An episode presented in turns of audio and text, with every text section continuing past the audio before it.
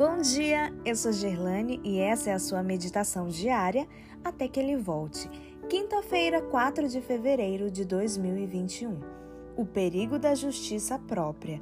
Verso de hoje, João 9:39. Prosseguiu Jesus: Eu vim a este mundo para juízo, a fim de que os que não veem vejam e os que veem se tornem cegos.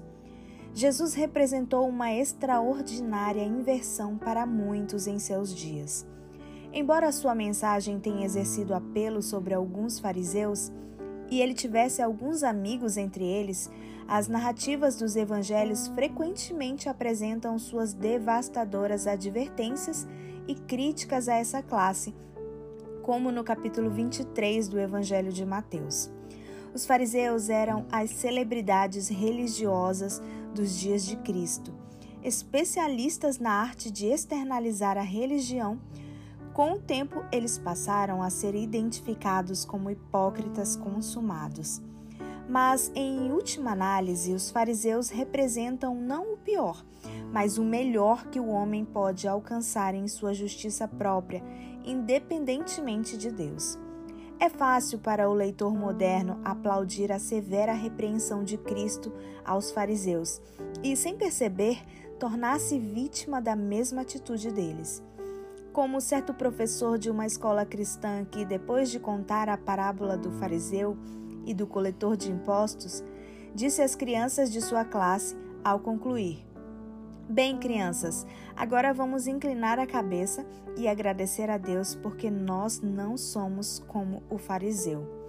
Facilmente podemos pensar que nós não somos como o fariseu ou como aquele professor. Assim é a condição infecciosa e enganadora do orgulho espiritual em todos nós.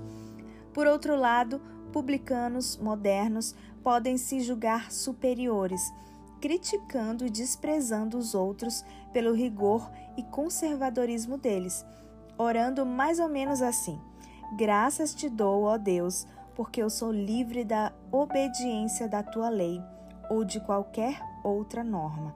Nesse caso, eles são apenas objetos de outro tipo de engano. Tendo visto acalorados debates entre conservadores e liberais na igreja mas no fundo eles são iguais e vítimas do mesmo pecado, o orgulho. Cada grupo tem o próprio método para agradar a Deus. Os conservadores sabem que o método é fazer. Os liberais pensam que nada tem a fazer e julgam que, por isso, são livres da obediência e do compromisso. Devemos lembrar que Jesus não condena ou salva classes. Fariseus os bandidos ou publicanos, os mocinhos.